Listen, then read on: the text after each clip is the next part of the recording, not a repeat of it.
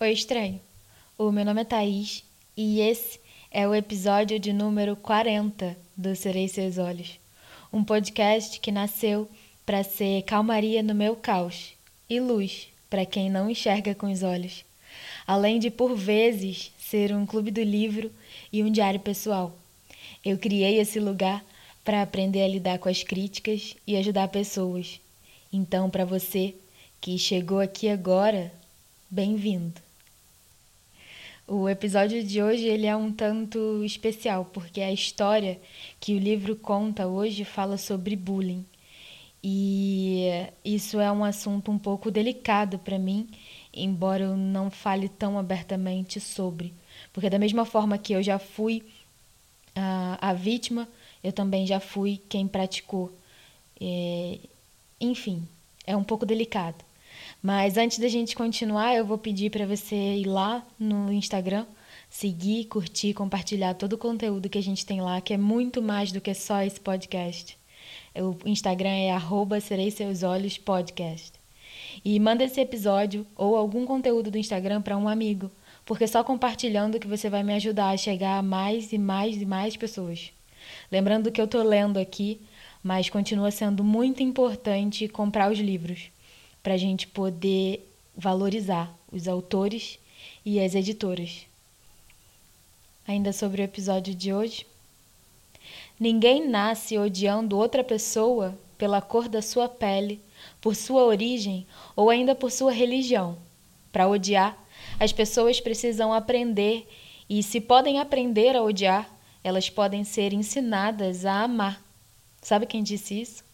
Nelson Mandela ex-presidente da África do Sul e vencedor do Prêmio Nobel da Paz. Bom áudio.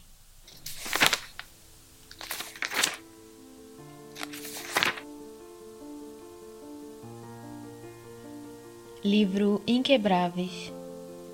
Revanchismo. Diego Lanza. Revanchismo Substantivo masculino. Atitude ou desejo de quem procura vingança sobretudo no campo político. Eu me olho no espelho e sorrio, feliz com o que recebo de volta. Pareço segura. O meu infinito particular não está denunciado pelo meu sorriso. Sempre fui a boa atriz, resultado de anos fingindo ser quem eu não sou. Mas os olhos, eles jamais enganam. São dois universos que convidam para o abismo que é dentro de mim. Eles não são misteriosos, são expansivos.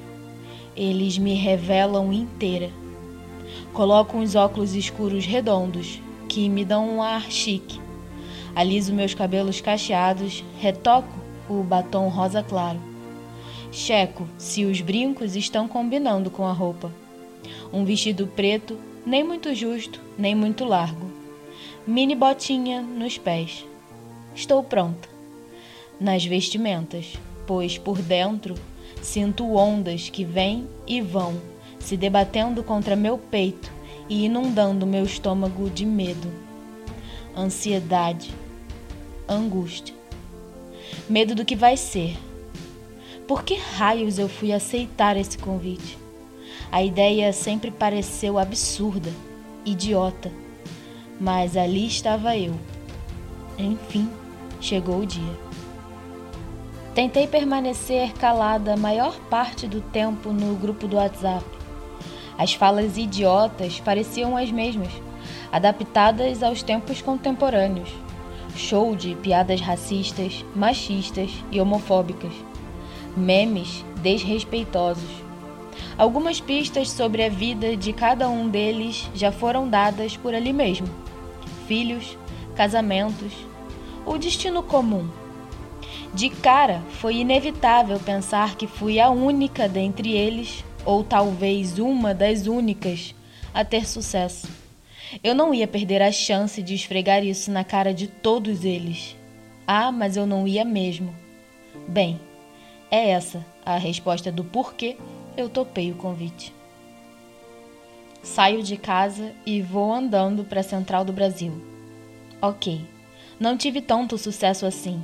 Não moro na zona sul da cidade. Mas nascer e crescer em bairros pobres, estudar apenas em escolas públicas e hoje ser formada em TI com um emprego ganhando bem em uma grande empresa, matriculada no mestrado e tendo viajado para o exterior, isso pode ser chamado de sucesso, né? Sei o quanto sou arrogante para mim mesma mas me permita esse momento. Eu posso. Sou uma sobrevivente daqueles idiotas que me atormentaram durante todo o ensino fundamental e alguns no ensino médio adentro. Dei graças a Deus quando nunca mais precisei cruzar meu caminho com o de nenhum daqueles babacas. E agora, voluntariamente, me entrego à cova dos leões. Fazia dois meses que, do nada, me adicionaram naquele grupo.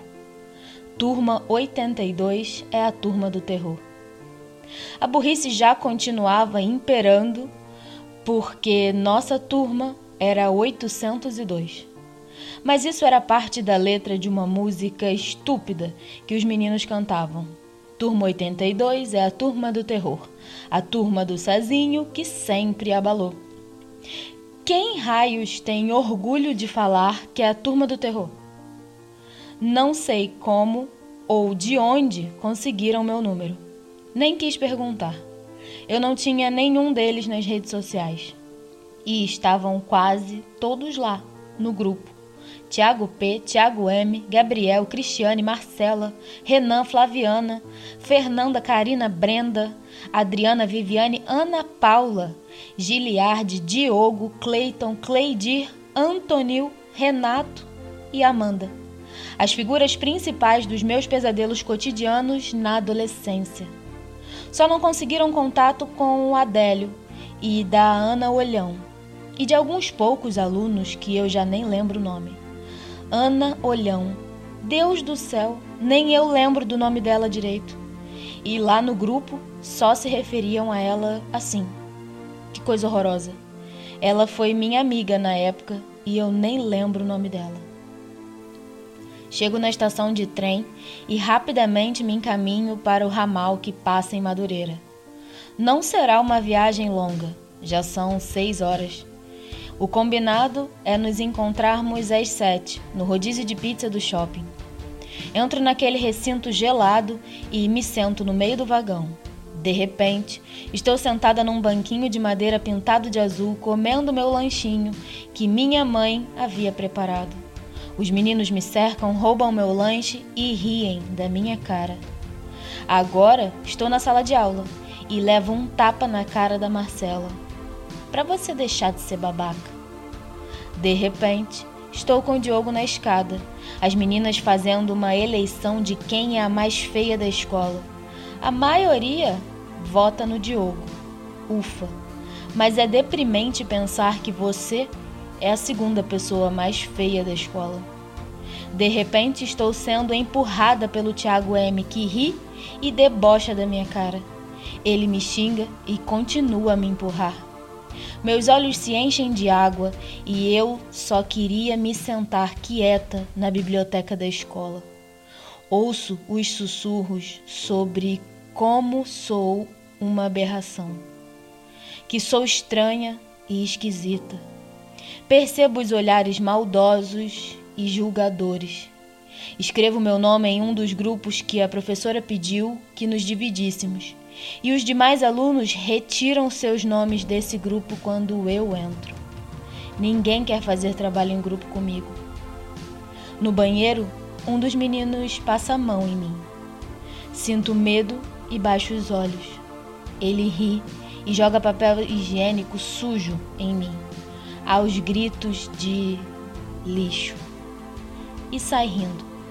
Risos ecoam nos meus ouvidos quando levanto do chão, vermelha de vergonha por ter derrapado e caído na porta da sala, quando saí apertada para ir ao banheiro. Eis que me percebo com a calça mijada não consegui segurar a bexiga quando a professora chamava, em ordem alfabética, todas e todos para ir embora. Mijei na calça quando ouvi meu nome e mais risos ecoavam. Na rua, os meninos e as meninas da turma prometem me bater porque fui a única que não faltou aula no dia combinado. Eu não posso fazer nada se eles não gostam e não querem estudar. Próxima parada, Estação Madureira. Levanto sobressaltada, já me preparando para descer. A intensidade que essas memórias me atravessaram foi reveladora do quão idiota é a ideia de encontrar com eles nesse reencontro de 15 anos da turma 802.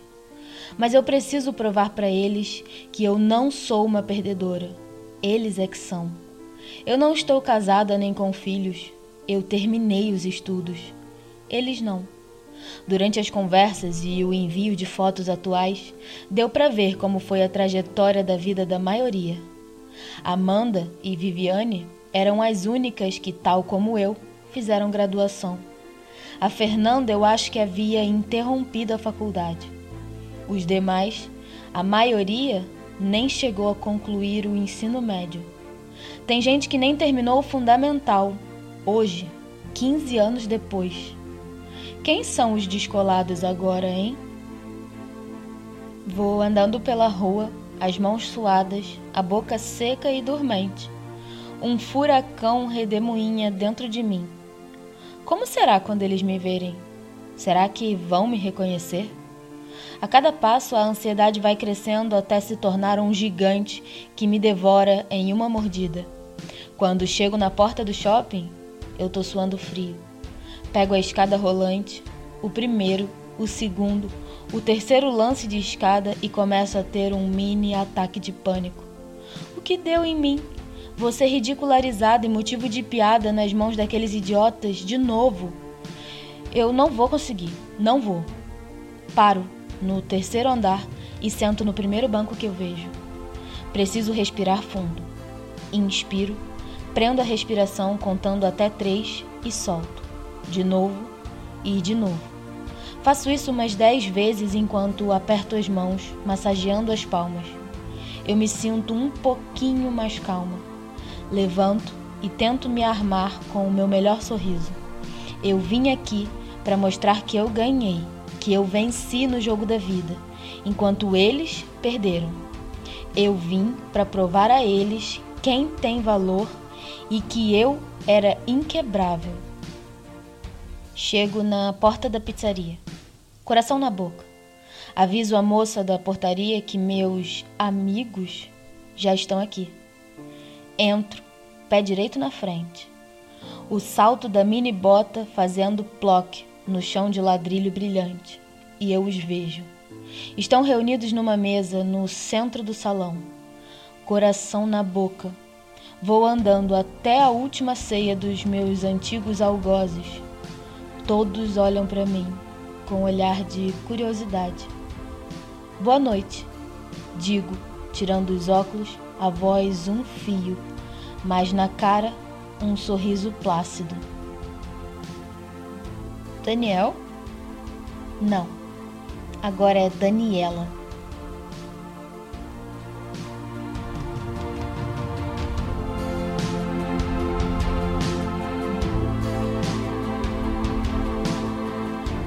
Eu já tinha comido meu oitavo pedaço de pizza, a barriga estufando no vestido preto.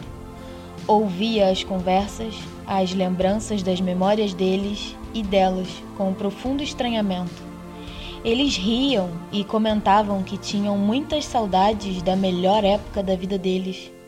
E eu só consigo pensar como eu detestava cada segundo naquela escola. Como eu detestei cada um deles.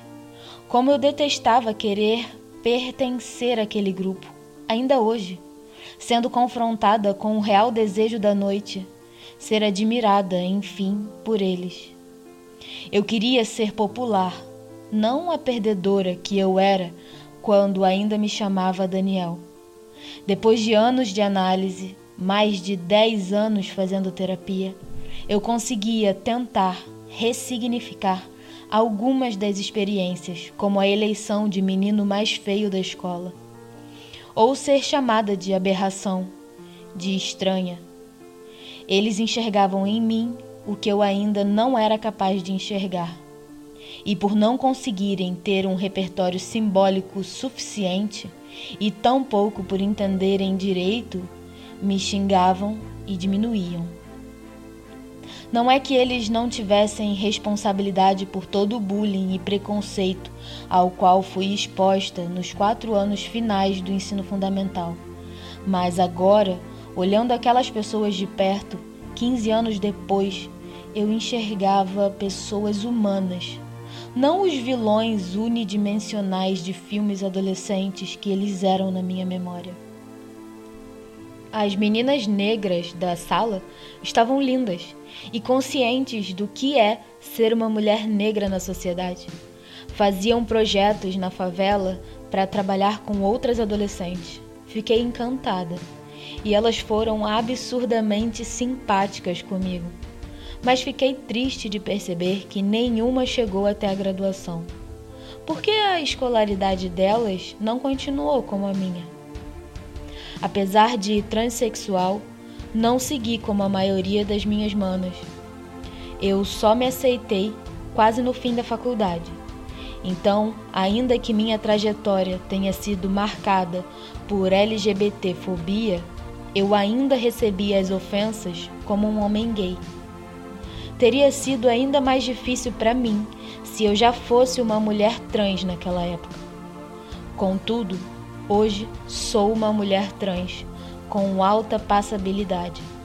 Ninguém acha que sou transexual. Eu passo por mulher cis diariamente. E mais do que isso, eu sou branca.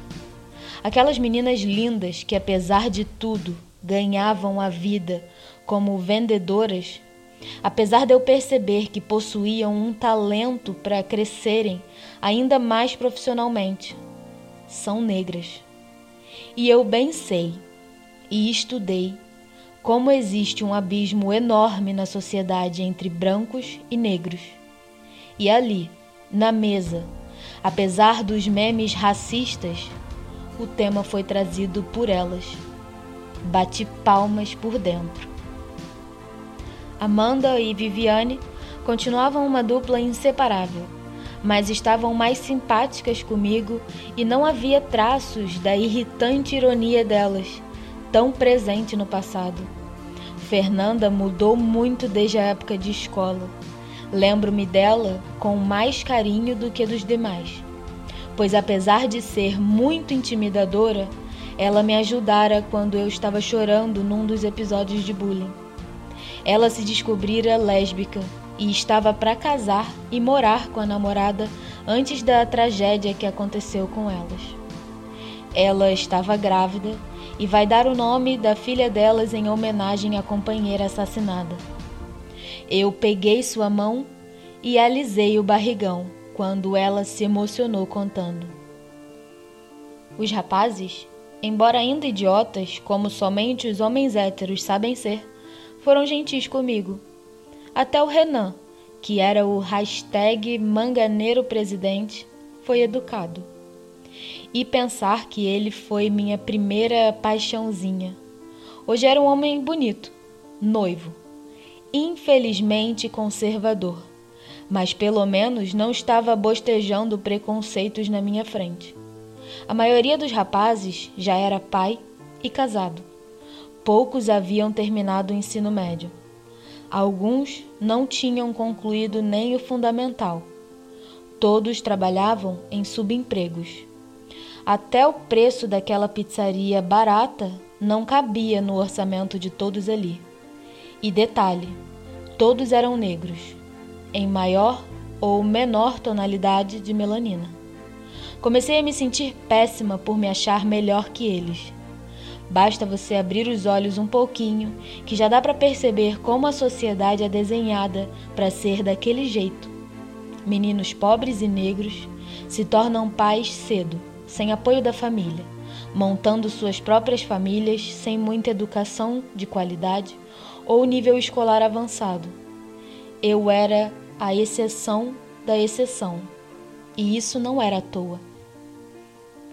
Apesar de tudo o que ocorreu no passado, eu via essas pessoas num abismo social com relação a mim que me era profundamente incômodo. Eu não era melhor do que elas. Eu só tive o apoio necessário para conseguir aproveitar as oportunidades. Porque não basta apenas ter oportunidades disponíveis. É preciso ter uma estrutura que permita que as pessoas aproveitem. Não basta você dar as mesmas oportunidades. Não. É preciso ter uma postura de permitir que as pessoas alcancem a equidade, sabe? Porque algumas vão precisar de mais ajuda do que as outras. Dar a mesma ajuda a todos pode não ser a ajuda necessária que alguém precisa para estar igual a nós, quando a gente está bem e o outro não. Disse eu, me vendo concordar com Tiago P no assunto de privilégios e oportunidades. Ele agora era pastor, mas não parecia nem de longe aqueles evangélicos fundamentalistas. Sorri para ele e ele me sorriu de volta. E foi então que todos perguntaram da minha vida, como foi a minha transição. Comentei brevemente, mas feliz de poder contar e ver que tinham interesse em me escutar não pude deixar de comentar uma ou outra impressão de incômodos do passado, mas fiz questão de ser delicada nas falas. E muitos me pediram desculpas, sorrindo sinceramente. A maturidade já os tinha feito enxergar que muitos comportamentos não eram legais. E eu conseguia também enxergar que, talvez, quando a gente sente que os outros estão conseguindo algo e a gente não, às vezes podemos atacar as pessoas por rancor, raiva, inveja, ressentimento. Isso é humano também. E num mundo de tanta competição que não é fomenta a parceria e sim a batalha, é injusto cobrar discernimento Quantas vezes eu não agi assim também? Foi como se um peso gigantesco tivesse saído naquele momento das minhas costas. É difícil dançar com um demônio pendurado nas suas costas. Agora eu estava sacudindo-o dali. Santa Florence tinha razão. Na saída, tiramos uma foto na escada rolante. Ao olhar a foto depois, postada, eu vi meu sorriso feliz e me senti em paz.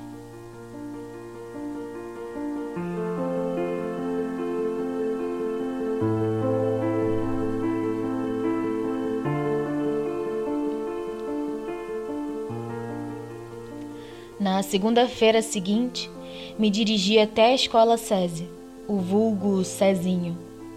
Lá, a dona Inês Galdino ainda era diretora. Ela não me reconheceu a princípio e acho que ficou chocada quando contei quem eu era. Ela recebeu minha ideia de braços abertos e naquele dia mesmo já sentamos para planejar os detalhes.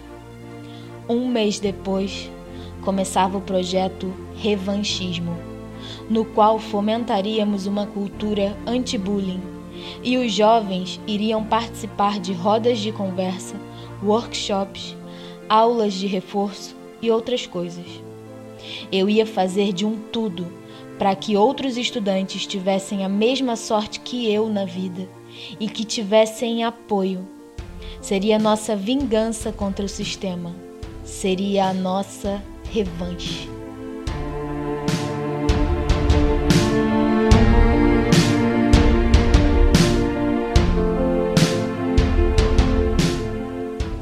Metade dos alunos em todo o mundo com idades entre 13 e os 15 anos, cerca de 150 milhões de jovens, relatam ter passado por violência entre pares na escola ou nas imediações desta. Fonte: ONU.